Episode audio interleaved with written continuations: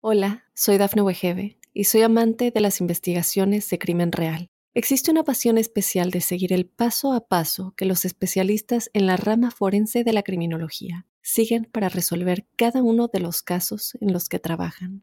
Si tú, como yo, eres una de las personas que encuentran fascinante escuchar este tipo de investigaciones, te invito a escuchar el podcast Trazos Criminales con la experta en perfilación criminal, Laura Quiñones Orquiza en tu plataforma de audio favorita. Para los Tauro, un saludo muy especial a la llegada de este mes de diciembre. Eh, quiero decirles que cada mes tiene unas particularidades y eh, a raíz de esas infidencias propias de cada signo producto del movimiento de los planetas rápidos en este caso, surgen palabras que se conciben como claves. Y hay dos que en este caso están relacionadas con su signo como es despertar y asumir. Despertar es ver, eh, darse cuenta, entender. Es decir, oh, me di cuenta y eso ya no puede seguir así. Debo hacer el correctivo. Y por eso la segunda palabra es asumir. Me comprometo conmigo mismo, me dispongo de la mejor manera, no voy a esperar que el mundo cambie, yo voy a cambiar mi mundo y al cambiar mi mundo, el mundo de afuera será totalmente distinto. Por eso es el mes de la alquimia la capacidad de cambio está en el pico más alto y uno muchas veces espera que el mundo sea distinto cuando el que tiene que cambiar es uno. Y si uno cambia, pues el mundo es distinto. Un periodo en realidad decisivo para realizar ajustes y efectuar cambios que puedan poseer una particular trascendencia. El planeta Marte avanza por el tercer signo zodiacal y se mantiene allí hasta el mes de marzo o abril del año que viene. Y aunque ya en los horóscopos precedentes nos hemos referido a él y a revisar sus alcances, no deja de ser un astro rápido, así hoy se comporte como un gran coloso. Este planeta está en el eje del dinero, es el periodo para cambiar la idea de la plata, la visión del dinero, la expectativa de todo lo que tiene que ver con los asuntos monetarios y económicos. Hay que aprovechar este margen de tiempo para decir hasta aquí llego y desde aquí parto. La platica, toca cuidarla. Es un periodo donde hay mucho gasto, mucho imprevisto y en donde surgen expectativas de alianzas, posibilidades de acuerdos con terceros y hay que validarlos, hay que mirar todas estas cosas con buenos ojos, pero teniendo el control del dinero. Porque es un tiempo en el que la platica se puede evaporar con prontitud entre las manos y hay que medir con cautela las acciones y las decisiones. Y si en temas económicos nuestra situación depende de las circunstancias y de terceros, hay que recogerse, resguardarse y ser cautos. Si todo viene de nuestra mano, pues tenemos las riendas, tenemos el control, no hay problema, pero si yo dependo de Rusia, dependo de por allá de otros lugares, entonces debo eh, decir que hay que tomar unas medidas y hay que ser mucho más cuidadosos en lo que atañe a ese tema en el área de la pareja, también por este planeta. Es un periodo de ciertos desacuerdos, porque la pareja, las parejas están en crisis y viven momentos difíciles. Pensaría que es como de salud. Deben estar muy animados para acompasar, respaldar y estar presentes ante las dificultades que exploran sus parejas para que así todo pueda fluir de una mejor manera. Afortunadamente, nacieron con el signo de quienes tienen esa tenacidad, esos hombros, esa firmeza y esa solidez y de quienes de una u otra manera están pendientes para que todo funcione. El planeta Venus, eh, hasta el día 9, está en un escenario enrarecido llamado el escenario de las complejidades en la salud. Menos mal que hasta el día 9 y hay que duplicar los esfuerzos en ese tema de la ingesta, en la, el tema de la comida. Hay que revisar la alimentación decir voy a tener cuidado con el azúcar, los excesos, voy a poner un límite, bueno, todo lo que es el control, la medida, habrá que caminar exactamente en esa dirección.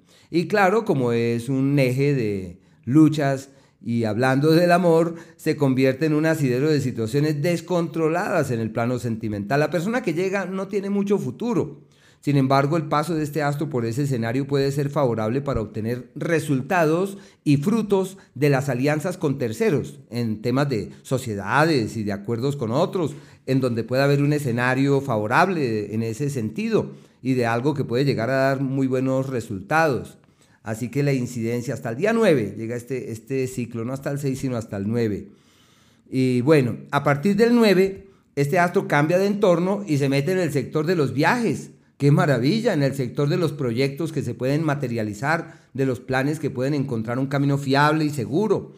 Bueno, es una época muy bonita para mirar lejos, para eh, llenarse de argumentos de, los, de lo positivo que tiene la vida, de lo bello que tiene la vida, y en donde pueden también percibir un aumento significativo en la energía corporal, en la vitalidad, y donde pueden darse cuenta que todo fluye de la mejor forma y en donde las cosas evolucionan hacia un mañana creativo y amable, una época muy bella.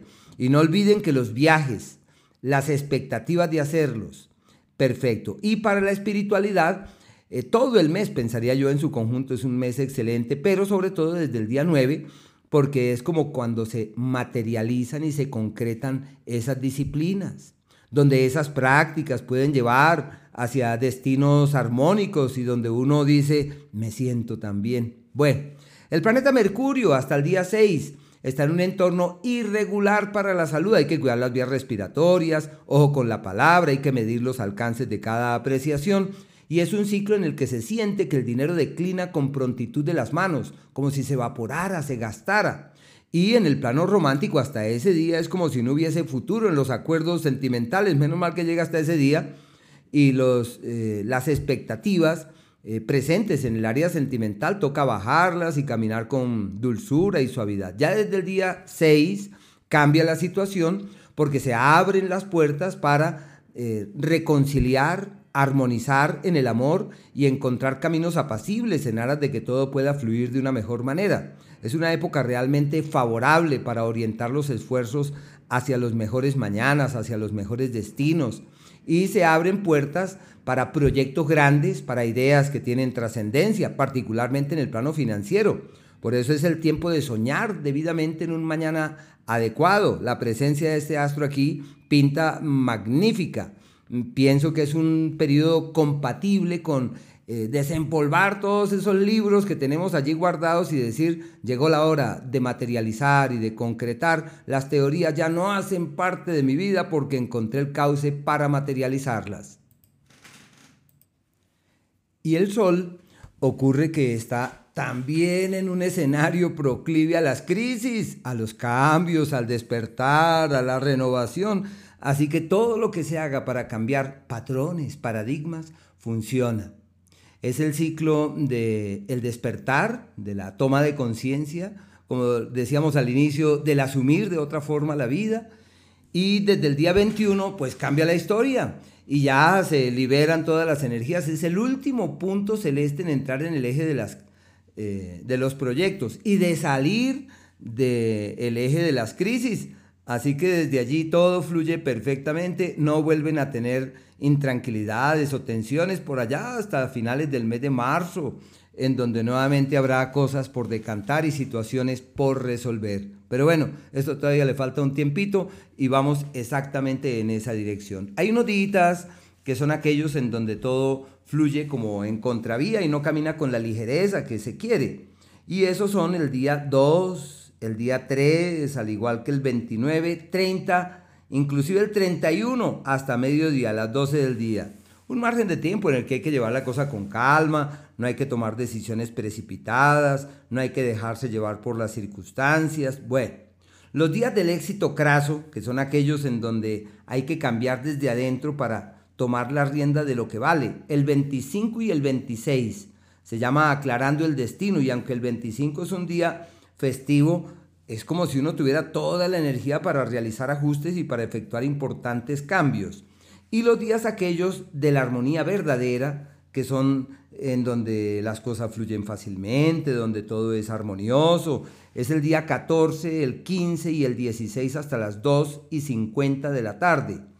Y los otros días son el 23 y el 24, los días de la armonía verdadera y todo lo que se haga en esa dirección fluye perfectamente. Hola, soy Dafne Wegebe y soy amante de las investigaciones de crimen real. Existe una pasión especial de seguir el paso a paso que los especialistas en la rama forense de la criminología siguen para resolver cada uno de los casos en los que trabajan. Si tú, como yo, ¿Eres una de las personas que encuentran fascinante escuchar este tipo de investigaciones? Te invito a escuchar el podcast Trazos Criminales con la experta en perfilación criminal, Laura Quiñones Orquiza, en tu plataforma de audio favorita.